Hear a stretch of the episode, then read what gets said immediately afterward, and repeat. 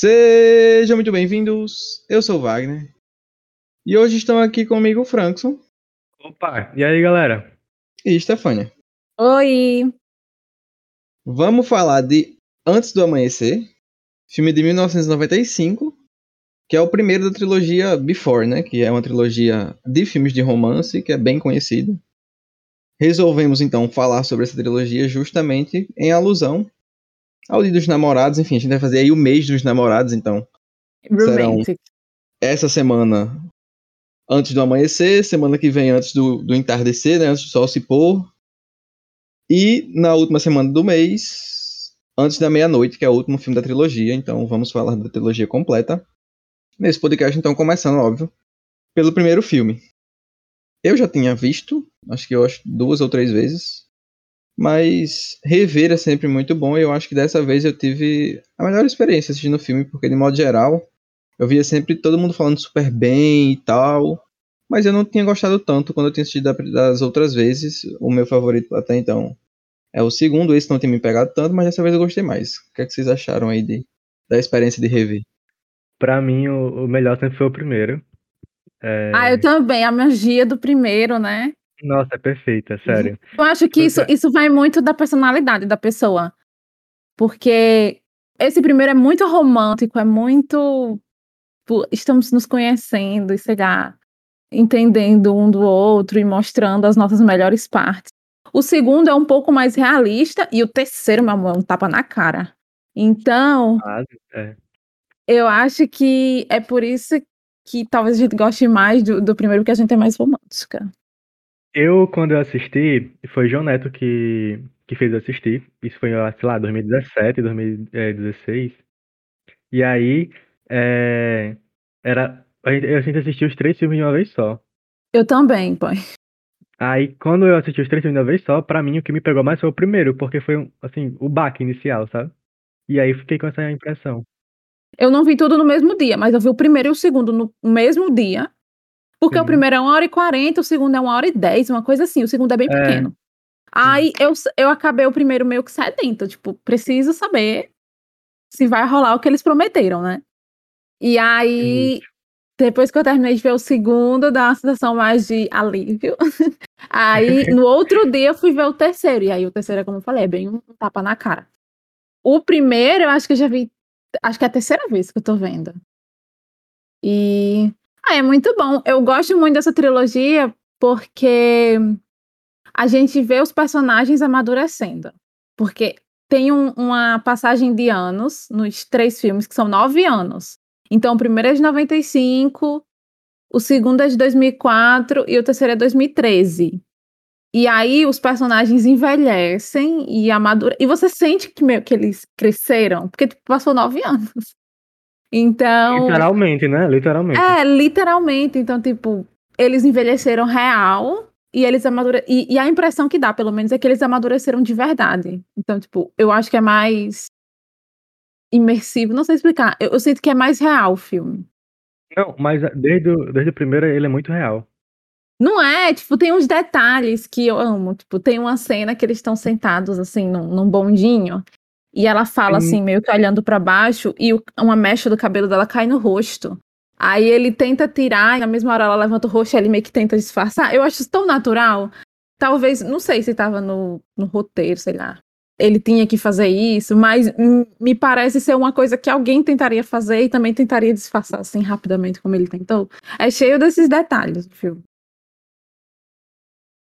Ele jogando ping, ping, ping não, é pinball. Tipo, um Uhum. perde e troca de lugar. Não tem como eles roteirizarem quem perde e quem ganha no pinball. É totalmente Sim. aleatório.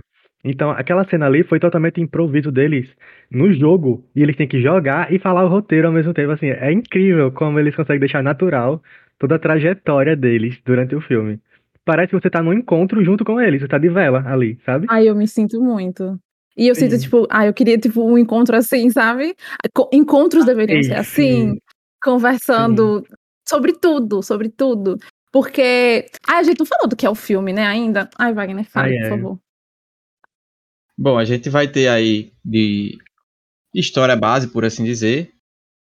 Eles dois, né, os, os protagonistas do filme, que é a nossa querida Celine e o Jesse, que são interpretados aí pela Julie Delp, eu acho que é assim que se fala, Julie Delp, e o Ethan Hawke. Basicamente eles se encontram num trem viajando pela Europa. Tem esse casal que está discutindo em alemão e ninguém entende nada, e ela, a, a Celine, quer ler um livro, acaba indo lá para o local do trem que está próximo do, do Jesse. Enfim, lá eles começam a conversar, a se conhecer, só que tinham planos diferentes, né? Ele tem uma viagem para fazer no outro dia, de avião. Já ela está indo embora para Paris. Então, dito isso, eles teriam que se separar ali, mas ele consegue convencer ela a ficar com ele. E aí eles passam, enfim, o, o filme inteiro é eles uma noite em Viena conversando e conversando e conversando. E é isso, é como o Stefani falou. Inclusive, essa cena que eles.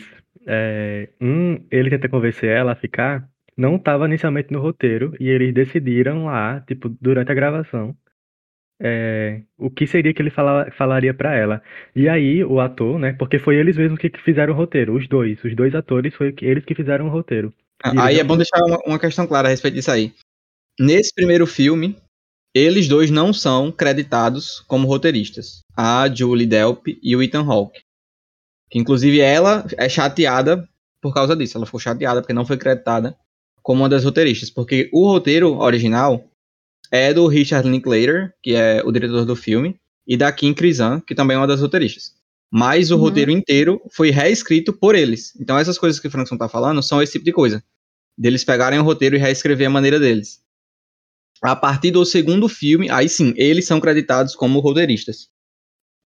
E, e, é bem, bem interessante falar a respeito do roteiro, porque tem uma questão interessante do porquê que essa história existe.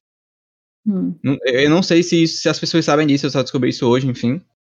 A ideia do filme aconteceu porque o diretor, o Richard Linklater, que é o diretor e roteirista, e a Kim Krizan, que também é outra roteirista, ambos viveram histórias parecidas com as do filme.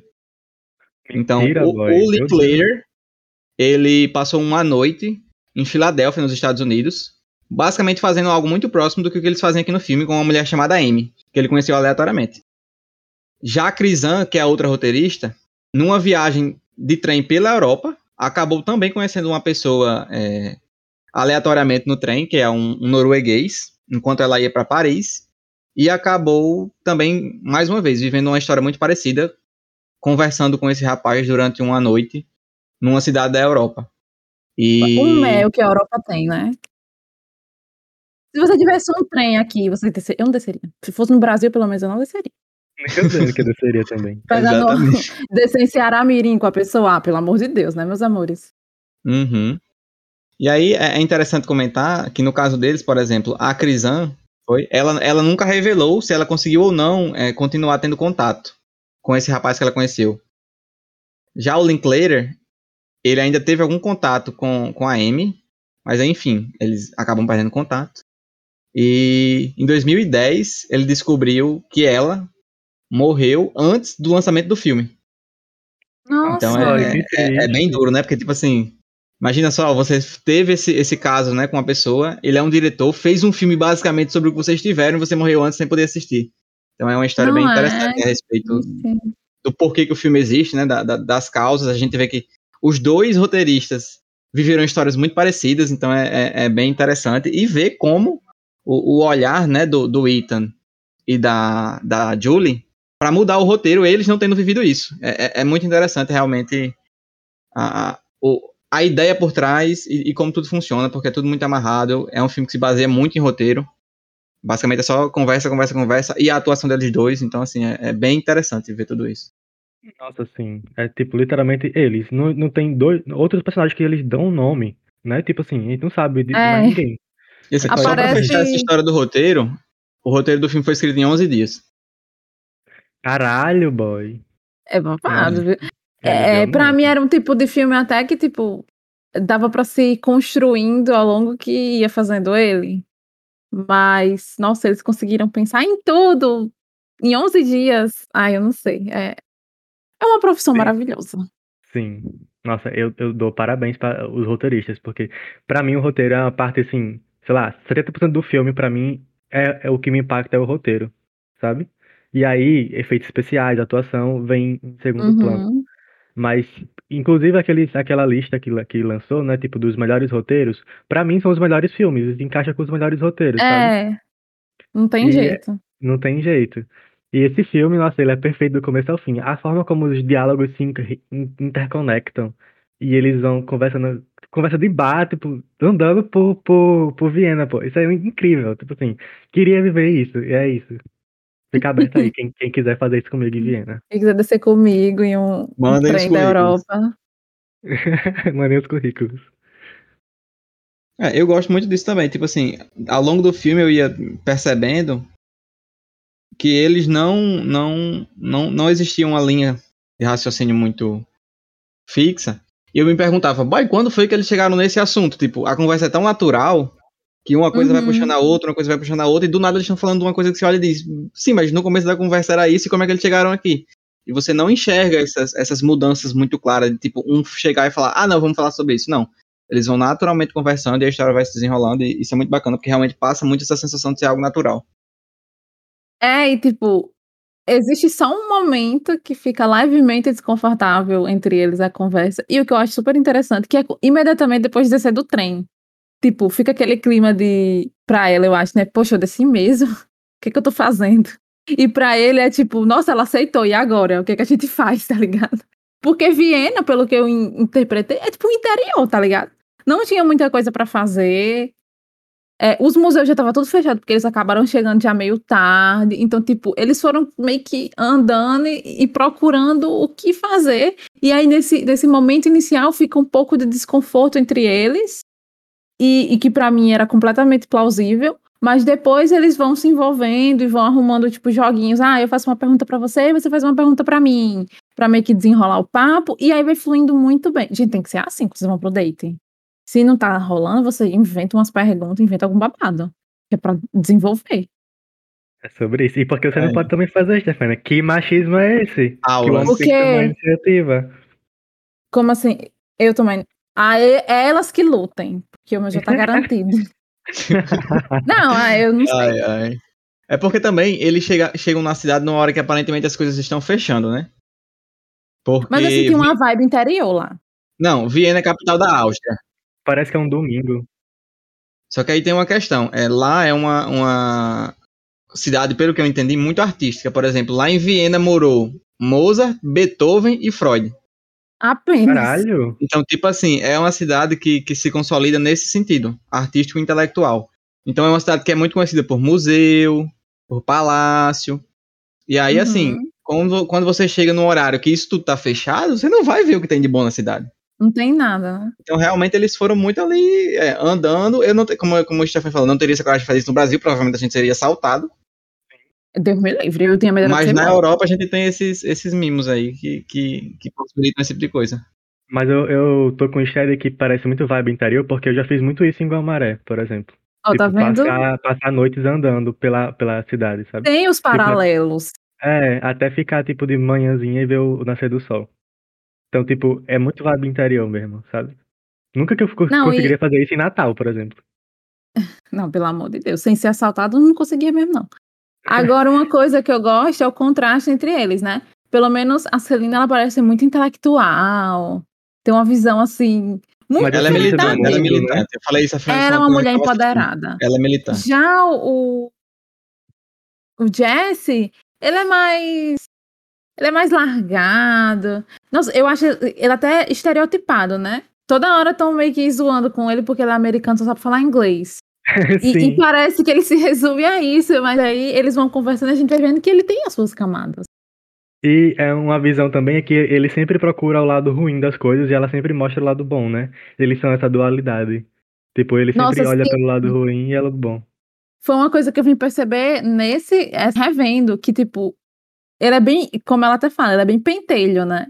Ele ficou implicando com a mulher lá, a cigana, como era o nome? Eu esqueci a palavra correta. A mulher que lê irmãos. Sim. Ele implicou com ela, implicou com o cara lá que fez a poesia, enquanto ela ficava, ai, nossa, que lindo, ah, que legal. Ela é muito romântica, e ele é mais, sei lá, realista? Não sei. Apesar de que ela consegue ver os problemas do mundo e ele, e ele se esconde dos problemas do mundo, né? Mas Coisa de é americano, não é mesmo? É, sim. É muito doido isso. São os fatos.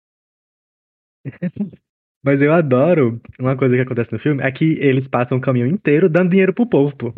Eu tava. Não é? Eu, eu percebi isso assistindo dessa vez, que eu não tinha percebido as outras vezes. Eles, tipo, vão passando assim por um canto e pum, paga um negocinho pra um cara, pum, paga um negocinho pro outro. Aí entra numa pub e paga. Aí vai pro outro canto, paga. Aí, meu filho, você tá com dinheiro, né? Que... E o pior é que ele diz, ah, eu não tenho dinheiro nem pra passar a noite no hotel. Mas Sim, Não, mas passar ele. Só quem redistribuindo, fica pagando as coisas do é ela, a gente tem que ser honesto. é verdade. É, ele só Tanto tem é uma moedinha, né? Tem aquela cena que eu falei até a Franco, que pra mim isso aí na realidade não aconteceria. Ele chega num bar, ela rouba dois copos de vidro e o cara dá pra ele um vinho. Confiando, assim. ele vai mandar um pix pra ele, que nem existia na época, Sim, exatamente. Ele, ah, depois Aí- eu ligo e manda aí um pix pra você. Aí o homem disse, beleza, então pega aí o vinho. Homem, pelo amor de Deus. Foi esse, tipo assim, é a única coisinha que eu, que eu olho assim e digo, boy, não. Tipo assim, o resto eu compro, mas uma pessoa chegar e dar assim dessa forma, isso aí eu não compro, desculpa. É, mas, Mas, a gente não, não conhece muita coisa, não. É, não influencia muita coisa, pelo contrário. Se fosse no interior brasileiro, teria uma placa assim, escrito fiado só amanhã. Não, Aí ele fiado só jamais- depois que, que, que a Porque avó da sua olho avó, piscar, né? alguma coisa assim. Tem uns que tem um É. olho, é fiado só quando esse olho piscar. Eu amo. Aí ele não, ele jamais pegaria. Pois é. Uma coisa que eu acho interessante na relação deles é a diferença gritante que existe da relação deles com os pais. Nossa, sim. Ela tem uma relação muito boa com os pais, inclusive que ela acha isso às vezes até ruim, que tipo, mesmo quando ela queria fazer merda, os pais dela apoiavam ela. Ela não tinha, tipo, como fazer, meu Deus, por que vocês me apoiaram? Não, que eles estão fazendo certo, que é apoiar os filhos. Enquanto que a relação dele com os pais é horrível. E, e ao longo do filme, isso vai se mostrando é, um, um assunto, um tema que eles vão esporadicamente comentando e a gente vai vendo como cada um lida com isso e, e é bem bacana. E É talvez doido porque... porque- eles são como são, né? Exato, eu ia falar isso, Esté. Tipo, os pais moldaram eles, né? É o, o. Em certo ponto, ele disse que os pais dele discutiam muito, né? E que. O Jesse. E que ele Sim. fala que, ah, ele não era um filho que foi, tipo, planejado, e que eles nem sequer queriam, eles soltam essa aspa pra ele. Aí ele fala, ah, que isso de, alguma forma empoderou ele, que ele é dono de si mesmo e tudo mais. Talvez seja por isso que ele seja tão realista, né? Com essas coisas, ai, não bota muita fé nesse negócio de, de cartomante, nem no cara lá do poesia. Já ela não, ela, ela vê as coisas de forma mais bonita, talvez por causa da criação dela, né? Que ela sempre foi apoiada pelos pais. Apesar de que ela aponta um- uma coisa que ela não gosta, né? Quando ela vinha com as ambições dela, o, o pai dela já dizia, ah, você vai ser isso, então. Ah, então você vai ser jornalista. Ela dizia que queria ser atriz e ele dizia, não, você vai ser jornal, apresentadora de TV, uma coisa assim. Então, eu acho que muito por causa da criação deles é porque tem esse jeitinho deles. É, verdade. É muito doido porque a gente consegue ver uma pessoa neles dois, pô. Isso, é, isso assim, é perfeito, sabe? Sim. E tipo, ela nem tanto, porque né, ela é francesa, eu acabei, não vi muitos filmes franceses. Mas ele eu já vi em outros filmes, e tipo, eu consigo meio que imaginar o Jesse existindo. Já os outros personagens dele, não. Porque, tipo, é ele fez mais filme de ação depois desse, pelo que eu me lembro. Eu lembro daquele Predestinado que a gente viu, que é de Viagem no Tempo. Ele tá fazendo agora essa série da Marvel, então, tipo, é mais filmes de ação que pra mim não, não, não caberia na realidade. Mas o Jesse e a Celine eu consigo enxergar pessoas assim que podem existir no mundo. E precisamos falar da boniteza deles dois. Eles estão lindos. Meu ele Deus. é belíssimo e ela também. E, e o pior tudo é que ele envelhece muito bem. Então, tipo, no último filme ele ainda tá incrível. Ela já não Sim. envelhece tão bem, ela tem que ter usado mais protetor solar, eu acho. É sobre isso. ai, ai. Boy, isso que vocês estão falando pra mim é muito real. Eu, eu acho que, que, que são personagens que na, na vida real existiriam, sabe? E uma coisa que pra mim isso também é muito dedo do diretor, o Richard Linklater. Eu não sei se vocês sabem, mas ele é o diretor daquele filme Boyhood. Hum, Já, já ouviram Sério? falar? Que ele passou, Já, sei lá, 12 anos, 21 anos, sei lá, não lembro exatamente quantos anos são, gravando o filme com os mesmos atores. Então, literalmente, são os mesmos atores. o boy, na, o boy é criancinha, aí é o mesmo boy quando ele é adolescente, é o mesmo boy quando ele é adulto. Ele gosta de fazer essa coisa. Ju, justamente. Então, é uma característica dele de, de, trazer nos filmes dele pessoas que ele considera. É, pessoas não, personagens que quem assiste vai se identificar, vai conseguir enxergar ali um personagem da vida real, sabe? Uhum. E, e, e, óbvio, isso muito baseado também na construção do roteiro e em como aqueles personagens são desenvolvidos, são, são, são caracterizados. É muito bacana ver essa capacidade que ele tem de fazer isso. Lá em Boyhood, eu acho que talvez, pelo menos assim, né, para a crítica e tudo mais, é o, o, grande momento em que ele consegue fazer isso. Inclusive, é, foi nominado a Oscar e tudo mais, enfim. Mas aqui, ele faz muito, muito bem também. É, é incrível o, o quanto ele consegue fazer a gente acreditar de fato naquilo que a gente tá vendo. São poucos os filmes que, que têm essa capacidade e, e quando isso acontece é, é, muito bacana. E o melhor, isso acontece nos três filmes, não é só nesse. E isso é o incrível, sabe? Justo. Eu ouvi uma história de que, não sei se é verdade, se é boato, enfim, que houve o convite para um quarto filme, mas ela não quis. Nossa. Ai, que ódio, eu queria. Eu vou matar essa mentira, fazer. E era pra ser tipo esse ano, o próximo filme. É, sim. Ah, Ai, aí seria uma coisa assim, vibe pós-pandemia. É, eu não Nossa, sei. Sim. Mas. É, é, é porque o último. É, tu chegou a ver o último filme, Wagner? Ainda não, vou ver o último agora. Quando a gente eu estou gravar. chocadíssimo que você não viu o último filme. É, o último Meu filme é babado. Eu acho que talvez seja por causa desse último filme. E, e, o último filme, ele também. Eu queria um próximo. Eu queria. Ah, você acha porque, que cabe? Né? É, caberia. Mas eu entendo o porquê, mas caberia. É, mas encerrar nele também é aceitável. E é isso. Fiquei em choque agora com essa informação aqui. Eu também tô passada. Então, o que eu tô dizendo, eu, eu lembro de ter lido essa notícia hum. em algum lugar, mas aí eu não consigo é, dar certeza, né? Eu vou até, enfim, dar uma olhada aqui, ver se realmente é, é, é, é verdade porque para não ficar passando informação nada a ver. Mas eu lembro de já ter lido essa notícia. É isso. Vocês querem ainda trazer mais algum comentário a respeito de Antes do Amanhecer? Eu gosto muito de uma cena, assim, só falando, da cena em que eles vão numa loja de CDs. Nossa, eu também gosto. Aí eles vão lá dentro de uma cabine, fica uma, uma coisa de um, sabe aquele, um olha, o outro desvia o olhar, e olha, desvia o olhar, tipo assim, uma tensão sexual grande no ar e tudo mais, e eu já tava ficando incomodado. Meu Deus, façam alguma coisa, ou então corta essa cena, eu não aguento mais ficar nesse, nesse negócio. E, mas ele eu não, imaginei ele naquela cena. parado, olhando para eles, vários, vários, vários, vários momentos. É, é e a música lá falando sobre amor, música super romântica, tá ligado? Sim, e, sim. e, eles. Pronto, pra mim isso é muito natural, essa cena. Eles. Será que foi um único, uma única vez eles gravaram ela? Eu fico me perguntando essas coisas às vezes. Será que precisou é. gravar várias vezes? Ou será que foi da primeira vez já funcionou? Porque ela já tá tão boa, tipo, eles só se olhando e ouvindo a música, e ele, e ele é bem expressivo. Ele, na hora que a mulher começa lá a cantar e é super falar de amor, de, de romance e tal, ele já regala os olhos e fica meio desconfortável. Nossa, a cena é muito boa. Eu também gosto da cena da ligação, que ela liga pra amiga e ele liga pro amigo, sendo que, na verdade, eles estão ligando um pro outro para meio que. Ah, é muito legal essa cena. Falar legal, como estão se sentindo, mesmo. né? E aí, para ficar menos desconfortável, eles fingem que estão conversando com o um amigo. Eu essa cena muito legal. Eu preciso fazer isso em um date. Só, só para passar a, a informação correta, fiz a pesquisa aqui rápido. Olha aí. O que é que aconteceu? Pelo que eu li aqui no variety.com, tô passando, né, o, o, a credibilidade aqui do jornal americano. Os três, e aí quando eu digo os três é ela, o Ethan Hawke e o Linklater, o diretor do filme, em comum uhum. acordo, é, concordaram que não as palavras que ela usou na entrevista são é, não poderia surgir nada de bom de um quarto filme. Então os eu três, eu concordo. Talvez, os três é. aí concordaram com isso e disseram que não poderia surgir nada de bom de um quarto filme, então por isso não rolou o quarto filme.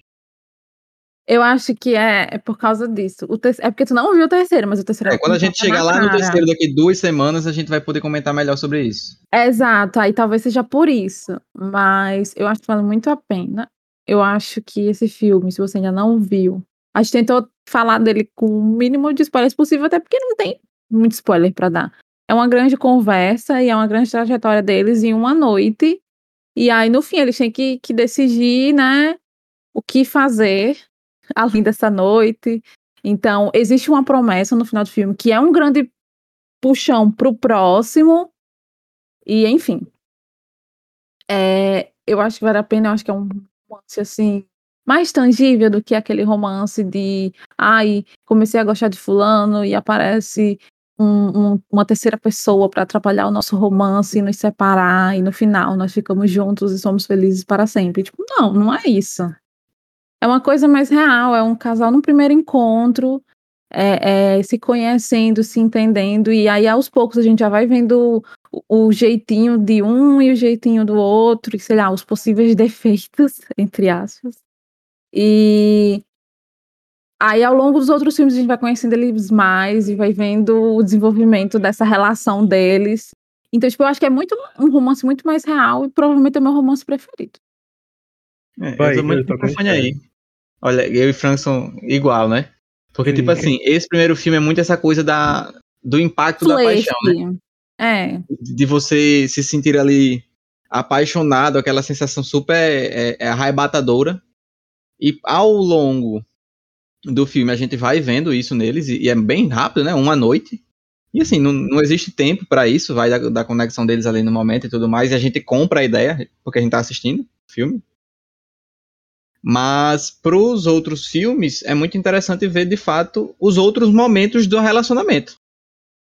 Já uma questão já deles mais maduros, um outro momento e tudo mais, então assim...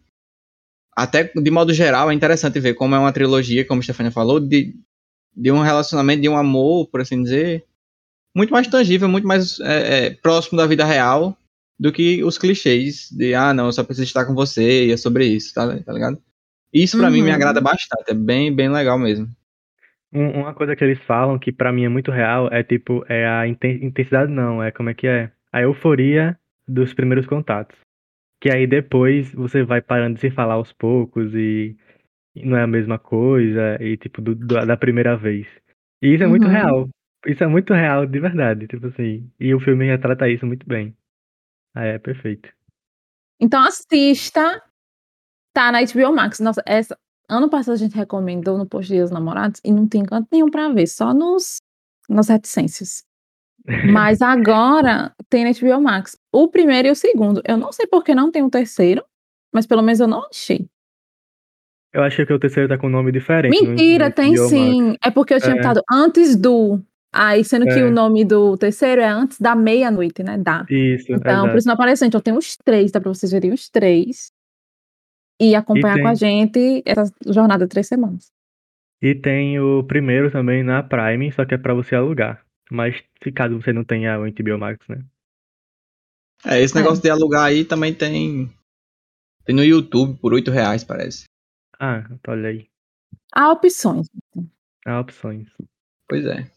Tá aí. Filme muito legal, curtinho, passa rápido. A gente vai sendo envolto aí nessa aura, nesse, nesse rom pseudo-romance deles, e isso é muito, muito bacana. É, é, uma experiência, eu acho que quem assiste fica muito com essa história, igual o Francis tava, ah, eu quero viver isso. Sabe? Porque você olha e fala, é, é, igual as pessoas na internet, tipo, meu Deus, é, preciso muito viver um romance boiola e tal, não sei o que. Assiste isso aqui e fica querendo viver. é muito isso. Só que assim, a chance é pouca, mas a, a, enfim, né? Acho que vale até mais pra frente a gente entrar um pouco nesse mérito do, do da vida real, do, do, quanto a gente talvez se permita ou não viver essas coisas e tudo mais. Eu acho um ponto interessante. Talvez lá pro final do terceiro o terceiro filme, quando a gente já teve uma visão geral de, da relação e, e, comentar, baseado também, óbvio, no que a gente viveu, é, vai ser legal. Alguma coisa mais? Não. Então é isso. E muito obrigado mais uma vez, Stephanie Frankson. E a você, claro, que está nos escutando. Espero que você tenha gostado. Acompanhe junto conosco a trilogia inteira. Pra quem já assistiu, relembrar com certeza vai ser muito legal. É aquela coisa que a gente sempre comenta. Toda vida que você assiste uma coisa que você já assistiu, você percebe uma nuance, alguma coisinha que antes não tinha percebido. E às vezes isso acontece, sei lá, com 10 vezes você assistindo a mesma coisa, porque, óbvio, de, uma, de um momento que você assistiu para o outro, você mudou. E se você mudou a relação com que você assiste aquilo que você já assistiu, muito provavelmente vai também ter alguma mudança, apesar de tudo. Então, acompanhe com a gente e até o próximo podcast. Tchau, tchau. Valeu, galera. Tchau, até a próxima.